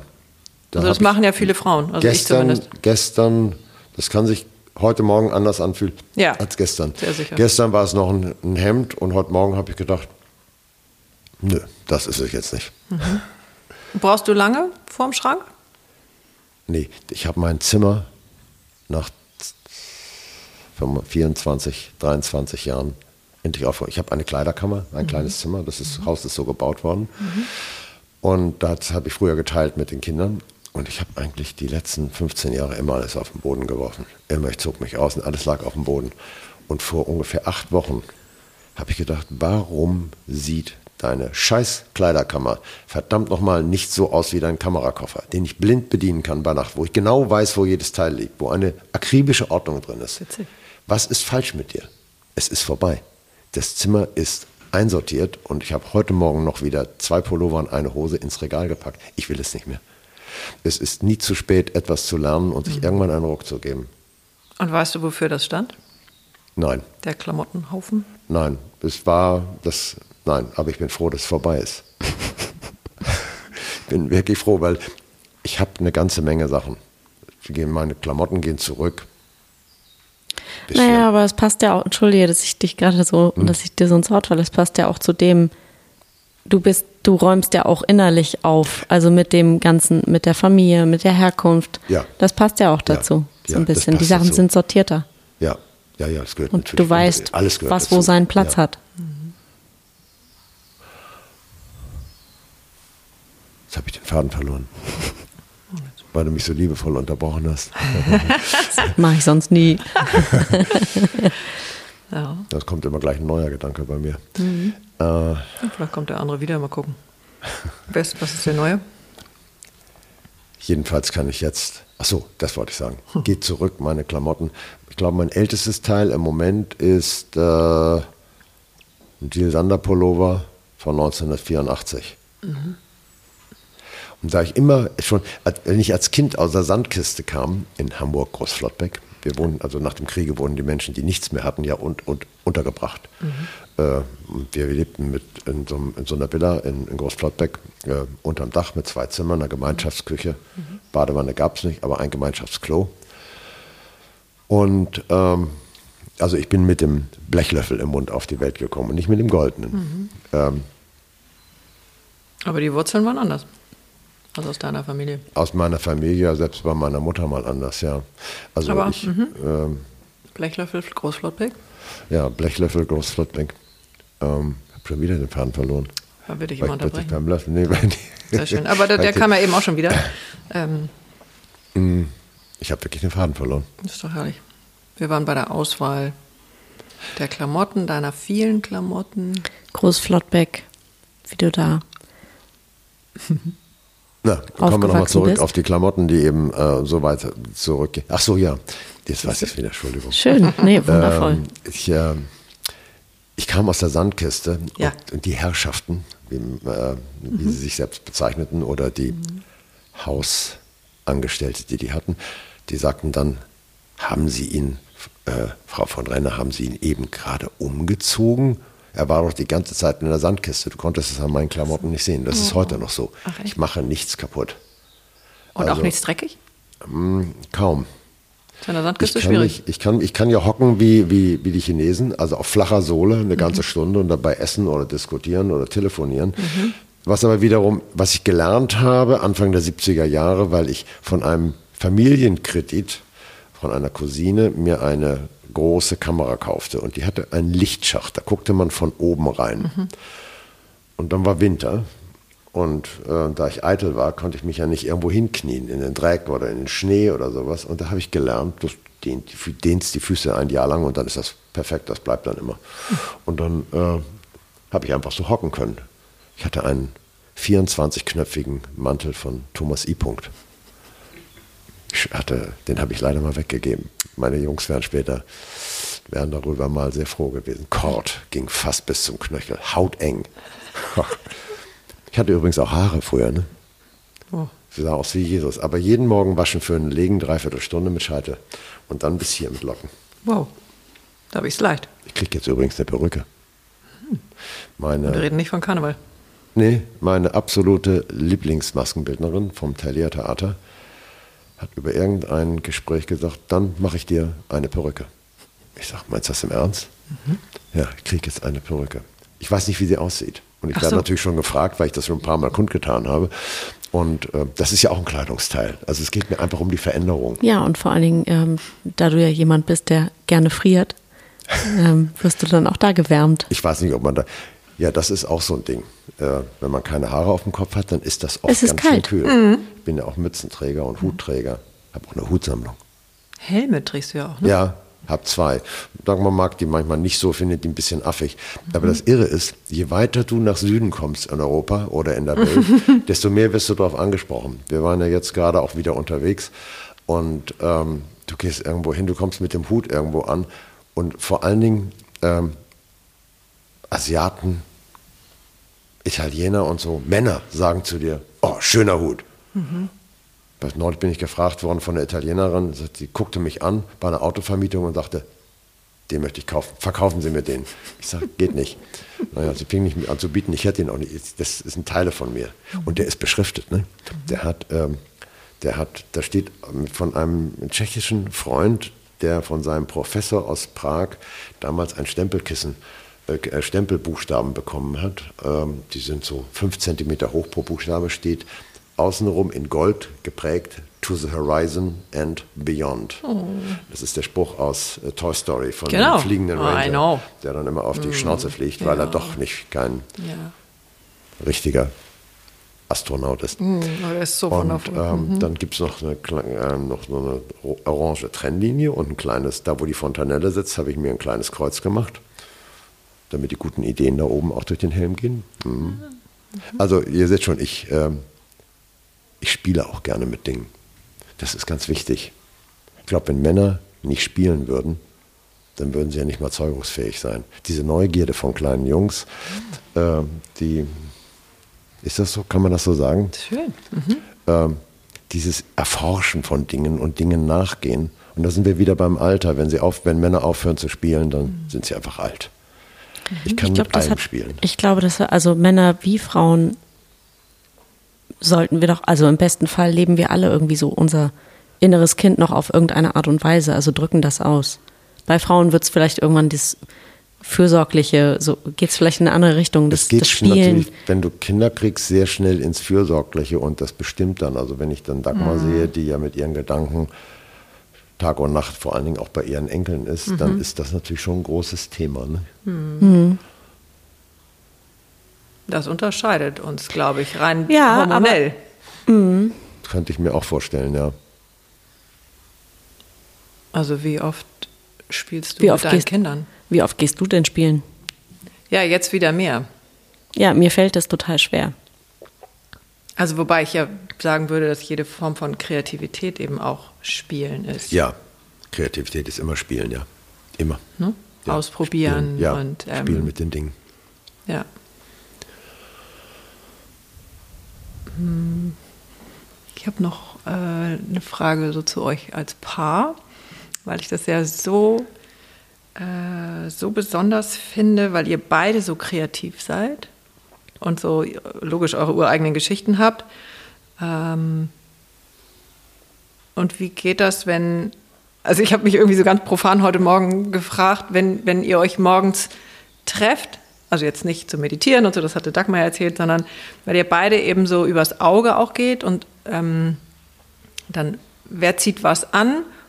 Kommentiert ihr das dann auch gegenseitig oder ist das eben einfach total normal? Sie kommentiert, wenn wir ausgehen, manchmal das, was ich anhabe. Im schlimmsten Fall sagt sie, tu das bitte nicht. äh, manchmal hat sie recht, manchmal hat sie nicht recht. Und änderst du es dann? Ja, ich will ja nicht mit Dagmar ausgehen und ihr das, bei ihr das Gefühl wissen, dass ihr das vielleicht unangenehm ist oder dass sie es einfach doof findet. Was ist ähm, denn dann, was ist denn in ihr ausgelöst dann, weißt du also, sag mal, wenn wir irgendwo hingingen neulich und ich setze dann meinen Helm auf. Und alle kommen im Smoking. Das würde ich nicht tun. Das macht keinen Sinn. Ach so, okay. Nee, das macht dann keinen Sinn. Aber ich könnte ja nicht selbst ein Smoking anhätte, dann den Helm aufsetzen. Es gibt dann zum Beispiel so eine Mütze, ich habe so ein Persianerschiffchen, mhm. was die Russen, die Balten, die Perser mhm. getragen haben. Das mag sie nicht so sehr. Ich finde das super cool mag das sehr gerne. Aber wie gesagt, das ist mein Verwandlungsdrang auch. Mhm. Ähm, das Irre ist, wenn wir ausgehen und wir ziehen uns jeder in einem anderen Zimmer an, mhm. Dann kommen wir raus und es passt zusammen. Das ist schon. Also, das glaube ich sofort. Mhm. Aber das ist, es, ist, es ist nie ausgesprochen. Also ich komme in Blau und sie kommt in Grünblau oder mhm. Hellblau oder irgend sowas. Mhm.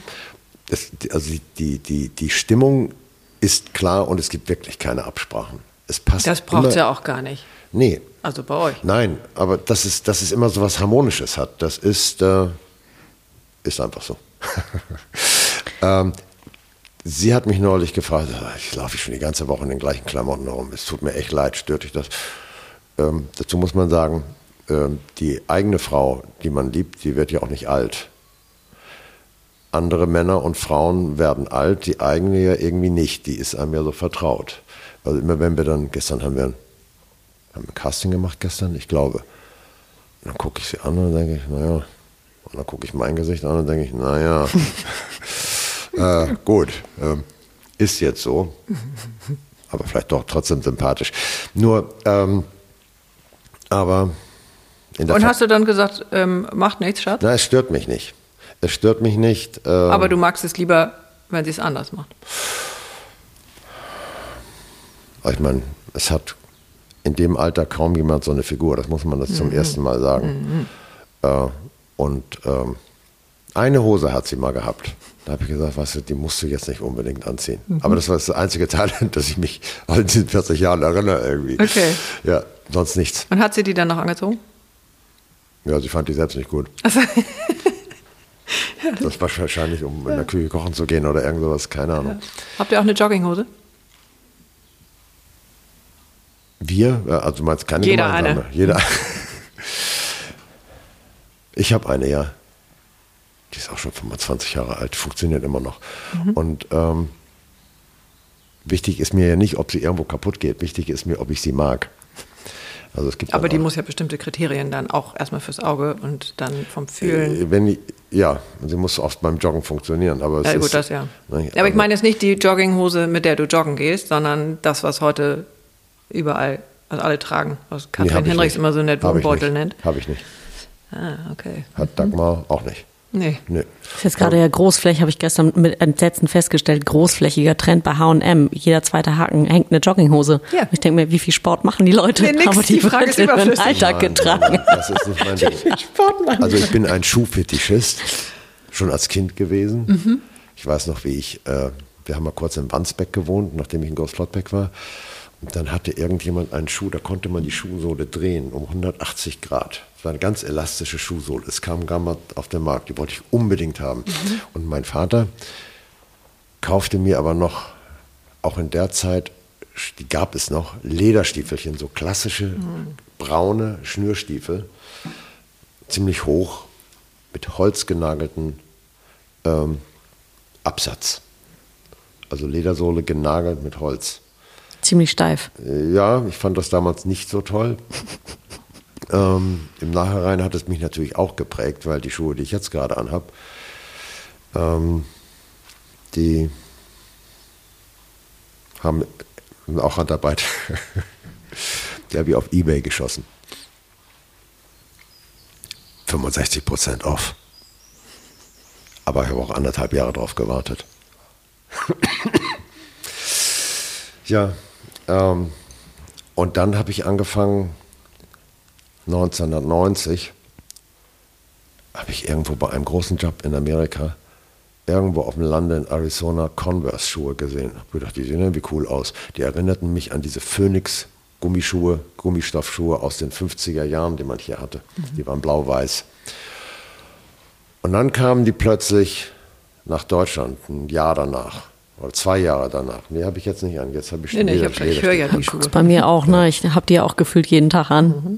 Und ähm, da meine Füße völlig intakt sind äh, und nicht verformt sind, äh, passe ich da auch immer gut rein. Habe allerdings vor 12, 13 Jahren plötzlich festgestellt, eigentlich kannst du ja nicht, das, der Fuß tut immer weh, wenn du da so lange drin stehst. Mhm. Habe sie eine halbe Nummer größer gekauft und habe mir Einlagen machen lassen. Mhm. Jetzt habe ich mein eigenes Fußbett in den Dingern. Auch Sehr davon, clever. Auch da hatte ich mal 35 Farben. Ha. Das hat jetzt aufgehört, weil die Generationen, die aus China kommen, bei denen fängt nach acht, neun Jahren das Gummi an hart zu werden. Das also, bricht dann, ne? Ja, bricht dann irgendwann. Wollen wir nicht. Ja. Aber es gibt schöne Muster. Ja. Sehr schön. Ich habe zum Beispiel Zebraschuhe. Mhm. Mhm, extra für Afrika. Bin ich aber noch nicht gewesen mit meinen Zebraschuhen. Aber es kommt ja noch.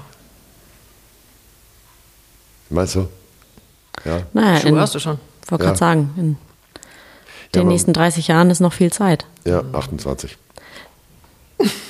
Geh nach deiner du Mutter. Mich so misstrauisch Geh nach deiner Mutter. ja. Oh, Wahnsinn. Ja, was liegt noch oben oder unten?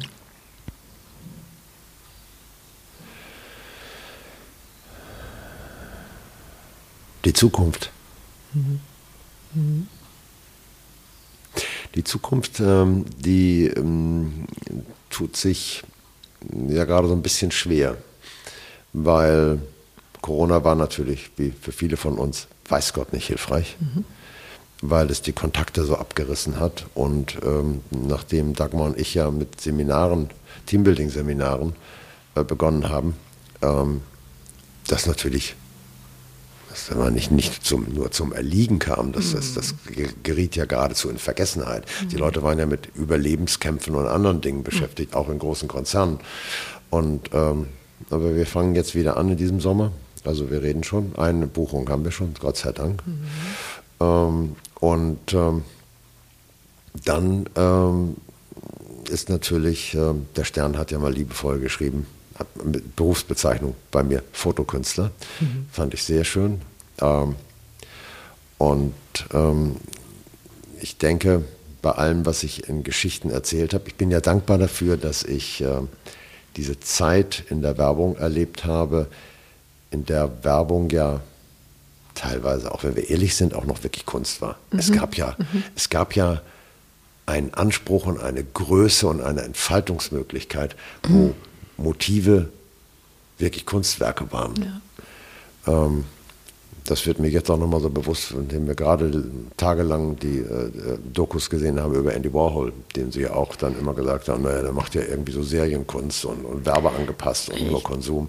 Ich glaube auch aufgrund von Technik ist ja eine ganz andere Zeit und Energie in ja. die Werbung geflossen. Das ist ja heute, ist ja alles so schnell und mit einem Klick und die Zeit kostet Geld und das muss gespart werden. Es ist logischerweise ist und es reden vor allen Dingen viel zu viele Leute mit. Es ja. funktioniert nicht. Du kannst kein Theaterstück der, äh, im Theater inszenieren mit acht Regisseuren gleichzeitig. Das mhm. geht nicht. So. Und acht Leute sind dann die Kunden, die dazukommen und mhm. alle telefonieren und sagen, ich muss meinen, ich muss noch meinen Chef anrufen. Ich weiß nicht, ob das Rad von einem Auto nicht weiter eingeschlagen sein muss. Aber wir müssen eine Stunde warten. Ich kenne das alles. Das war das Ende. Mhm. Das ist eine Branche, die sich selbst zerdickt hat. Also zumindest was das, was diese großen Zeiten von Gestaltung angeht. Und ähm, aber erstaunlich ist dann, wenn ich, ähm, ich habe im, im, Moment in Berlin jemand, der möchte eigentlich mit meinen, mit Anzeigen von 1980, 82 eine Ausstellung machen, weil er sagt, die sind sowas von genial. Das waren Bühnenstücke. Das waren Bühnenstücke, was wir gemacht haben. Mhm. Das ist das Casting, was du endlos machtest und Leute, die eine Rolle spielen. Und dann gab es einen Artdirektoren und mich. Und wir haben entschieden, was auf dieses Bild kommt. Mhm. Das waren einfach gute Zeiten und darüber hat man sich natürlich entwickelt. Es redet dir nicht dauernd jemand rein. Mhm. Gut, das waren die Zeiten. Und dann gibt es ähm, bei mir natürlich äh, unfassbar viel Serien. Ich weiß nicht, ob ihr das auf der Website mal gesehen habt, aber ich habe ja hunderte von Werken. Ich empfehle die Website. Ja, ich jeden. auch sehr. Hm? Ich empfehle die Website jedem oder jeder, die Danke. zuhört. Das mhm. ist wirklich, das ist jetzt wirklich, wir kriegen nur so einen kleinen Ausschnitt von Ivo heute in der Stunde, also oder auch einen großen Ausschnitt, aber es ist nur ein Teil. Wobei ich mir aufgefallen ist, jetzt als ich noch gerade mal habe Revue passieren lassen, es gab eine Zeit, in der ich kaum was gemacht habe. So sagen wir mal ab 95 bis vor sechs, sieben Jahren. Im Moment, ich habe ja im 21, 21 glaube ich, 34 neue Motive gemacht. Es gibt drei Serien. Ähm, und im Moment bin ich, also es gibt auch Wandel, wenn ich das jetzt alles so erzählen darf. Ja, es sind, ich habe mit Fremdmaterialien gearbeitet und im Moment bin ich bei einer Auswanderergeschichte. Die ist fast fertig. Ich glaube, das sind auch so 14, 16 Motive. Ähm, es hat angefangen mit äh, jüdischen Familien, die in Amerika leben, die ihre überlebenden Nichten und Neffen zum Beispiel einladen für einen Sommerurlaub nach Long Island. Die sind akribisch recherchiert ähm, wo diese Menschen wohnen, weil sie können nur da gewohnt haben, wo es eine Synagoge gibt. Und wenn sie von einem neuen Motorboot spielt, dann muss dieses jüdische Viertel auf Long Island natürlich auch da sein, wo es einen kleinen Hafen gibt oder gab. Mhm. Das habe ich alles akribisch wirklich nachvollzogen. Das geht bis dahin, dass mir, äh, dass ich von jüdischen Freunden dann auch äh, Namenskorrekturen hatte, beziehungsweise eine Unterschrift in Hebräisch. Mhm. Das sind also alles deutschsprachige Juden, die dort sind. Es geht dann aber noch weiter von Amerikanern, wo ein Amerikaner, zum Beispiel eine Amerikanerin ihrem Bruder schreibt, ähm, dass ähm, sie alle sehr besorgt sind, dass er ein deutsches Fräulein heiratet und ähm, der Geist der Nazis wäre doch aus den Deutschen nicht raus, ob er nicht lieber in Amerika eine Frau will. Und diese Korrespondenzen, die ich alle geschrieben habe, das sind meine Texte, die sind Teil eines, einer, immer eines Bildes, auf dem zwei Motive drauf sind. Die sind invertiert, also umgedreht und dann sind die Farben gesteuert, damit ich diese sehr bunten Bilder langsam lesen kann und die Gesichtsausdrücke nicht so schnell erkennen kann. Und das sind Materialien, die äh, ich auf eBay gekauft habe.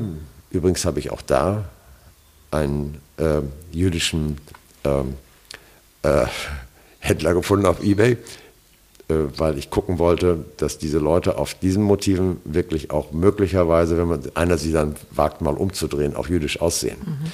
Also ich bin den Sachen schon sehr akribisch nachgegangen. Und das Bild hat dann immer zwei korrespondierende, ein Bild hat zwei korrespondierende Abbildungen und äh, einen Text. Und diese Texte sind alle mit Schreibmaschine geschrieben, weil mein Vater immer die Briefe an seine Brüder, die Familienbriefe, ähm, Entschuldigung. ein Klingelzeichen zum Weitermachen. Äh, ja, aber das Handy, äh, Handy mit, ist noch laut. Mit Schreibmaschine schrieb. Mein Vater schrieb die Briefe an seine Brüder immer per Schreibmaschine. Dann bekam er mir auf eine Seite und es war gut lesbar. Also habe ich das fortgeführt. Ich habe mhm. alle diese Briefe mit Schreibmaschine geschrieben. Das ist die Serie, die jetzt fast fertig ist. Und das ist natürlich, äh, hat ganz viel mit dem zu tun, was du eben auch in der Aufstellungsarbeit. Na, du gehst den Dingen gerne auf den Grund, oder da. Ja, und was man auch nicht vergessen darf, also ich bin 30 Jahre, ich habe mit 30 Jahren äh, zwei Dinge sind mir zwei Dinge bewusst geworden. Zum Ersten, äh, dass Frauen nicht äh, gleichberechtigt behandelt werden in unserer Gesellschaft. Das war mir, ich habe es bis zum 30. Lebensjahr auch nicht geglaubt, dass eine Frau für den gleichen Job weniger verdient, weil es macht ja keinen Sinn. Also warum, das haben wir, habe ich so beiläufig gehört, ich, ich habe es nicht verstanden. Bis ich hatte natürlich auch eine Anwältin, ich habe immer lieber mit Frauen gearbeitet, bis die mir lächelnd sagte, ja, es ist einfach so. Und ich habe gesagt, warum? Jetzt sagt sie, das fragen Sie mich mal. Mhm. Äh, gut, das war das eine. Und das andere, was mir irgendwann klar war mit 30, ich war die ersten 30 Jahre mit Nazis aufgewachsen. Mhm. Alle waren verdrängte Nazis mhm. um mich herum. Mhm. Ja, aber der Vater meiner Freundin, der sagte, naja, aber die Franzosen haben ja auch, ich sage, ihr habt sie ermordet. Mhm. Naja. Naja. Ja, und so. Ähm, das ähm, ist natürlich eine Prägung und mhm. deswegen gab es ja auch die 68er. Man musste sich mhm. irgendwie, ich war nicht wirklich Teil des Ganzen. Aber deine Frau. Äh, aber äh, vielleicht heute. Ja, und deine Weil, Frau war es ja schon. Also hm? das, deine Frau war ja da federführend. Ja, ja. War sie? Ihre Hippie-Zeit? Ja, das war, aber Hippie ist Flucht. Also ich habe mir, äh, ich habe mir, ich habe mich damals gefragt. Ich war nur auf einer Demo, auf einer friedlichen in meinem, ja gut, jetzt in den letzten Jahren nochmal hatten wir welche. Aber ich war in den jüngeren Jahren nur auf einer Demo, weil ich verstand die Auseinandersetzung nicht, wo man auf die Straße geht und gewaltsam auf Polizisten einschlägt und umgekehrt, die man ja von seinen Steuergeldern bezahlt. Mhm. Das macht ja irgendwie keinen Sinn. Mhm. Also das Problem muss ja, entweder löst du, hast du friedliche Demonstrationen. Das hat mich immer bis hin zu dieser, habe ich mich mit jemandem unterhalten vor, auch länger, langer Zeit eigentlich schon. Da habe ich gesagt, du bist doch damals bestimmt, weil der, der, immer noch als Studienrat sagte, ich bin bekennender Kommunist, bin ich immer noch. Ging mir aber zwischen ziemlich gut. Und ähm, sag ich, aber bist du auch damals über die Straßen gelaufen und hast gesagt, Ma, oh, Mao Zedong. Das sagt er klar, also immer voller Kante am Dammtor und den Polizisten auf die Fresse und so. Ja, ich sag, du weißt schon, dass Mao ein Massenmörder ist, nicht? mit 35 Millionen im eigenen Land. Ah ja, klar. Ich sag, hast du mal überlegt, dass du im Lehramt dich vielleicht mal hinstellen müsstest und müsstest mal sagen, ich habe mich in diesem Leben geirrt. Also so kannst du das ja nicht sehen. Und das sagte er zu mir mit einem Glas Champagner. Hm. Ich habe mich umgedreht und ich habe diesen Mann nie wieder gesehen. Ich wollte mit dem nichts mehr zu tun haben. Keine Reue, kein nichts. Aber oh. mhm. fand ich nicht lustig. Nee. Also ein politisches Gewissen habe ich schon. Mhm. Aber ich arbeite ja noch Sachen auf, wie du siehst. Na, ich, also glaube, dass in uns, also selbst jetzt in meiner Generation, noch sehr viel Scham, Schock, Scham steckt über das, was wir äh, gemacht haben. Und das Scham, ja. Das, das, ähm, das kenne ich, auch wenn meine Eltern ähm, beide nicht äh, am, zum Krieg in irgendeiner Form beigetragen haben. Meine Mutter hat auf Bauernhof gearbeitet und mein Vater hat auf Entfernung, die haben sich alle gut durchgemögelt. Er und seine Brüder, der hat eine Bombe auf Entfernung gehört und nie eine Waffe in der Hand gehabt. Ja. Da hat er gut hingekriegt. Und als die Amerikaner kamen, noch, hat er nach 14 Tagen irgendwie, nee, da hat er die Hände hochgehoben und nach 14 Tagen haben sie gesagt, die sind doch Architekt, wir brauchen Schweineställe, wir müssen was essen. Mhm. Das, das war alles, was er erlebt hat. Also aufgrund seiner, ich habe früher nicht, äh, nicht äh, verstanden, warum er nicht in, in, aber Frankreich war, in die Resistance gegangen ist, war ungebunden, hatte keine Kinder. Mhm. Äh, aber da wusste ich noch nicht seine Geschichte mit mhm. seinem Vater. Ja. Das heißt, wenn du solche Traumata erlebt hast, dann hast du vielleicht auch einfach nur schlichtweg den Wunsch zu überleben. Mhm. Das kann ich ihn nicht mehr fragen und das kann man ihm auch nicht vorwerfen. Mhm. Da sind wir wieder ganz zurück zu einem anderen Thema. Aber wir haben so viele, so viele schöne Themen gehabt. Und wenn ich jetzt nochmal frage, liegt noch was oben, dann kommt auch noch was, ne? es hört wahrscheinlich nicht auf. Nee. Dann würde ich sagen, machen wir einfach eine zweite Folge. Ich hätte ja auch mal Lust, Dagmar und Ivo an den Tisch zu holen, denke ich gerade. Mhm. Das wäre ja auch mal interessant. Man mal machen. Könnte man auch mal machen. In ein, zwei, in ein, zwei Jahren, dann haben wir nämlich, denke ich mal, wieder eine ganze Menge Neues auch zu erzählen, weil dann kommen unsere Erfahrungen mit, mit diesen ähm, Seminaren. Mhm das ist ja auch ein permanentes Dazulernen. Ne? Das mhm, darf man nicht schön. unterschätzen. Ja. Ich lerne so gerne dazu. So menschliche Erfahrungen machen, neue. Das kann ich nachvollziehen. Mhm. Das hört auch hoffentlich erst auf, wenn der Deckel zugeht, ne? Ja, der geht ja auf der Bühne zu bei mir. so, du weißt das vielleicht, dass wir immer einmal räuchern zum Schluss. Ich habe das so in der Erinnerung. Es mhm. erinnert mich an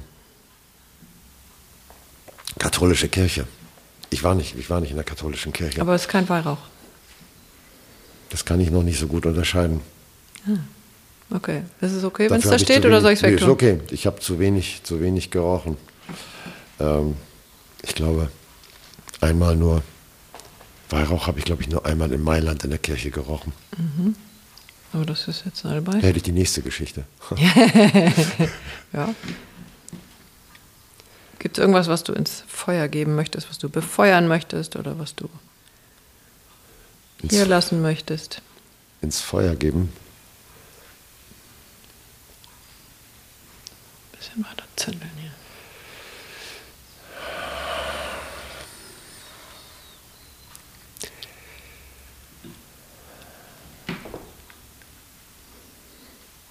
Ja, ich möchte den Horizont ein bisschen näher ziehen. Mhm. Das geht. Okay. Da arbeite ich dran. Okay. Was ist dann gut daran?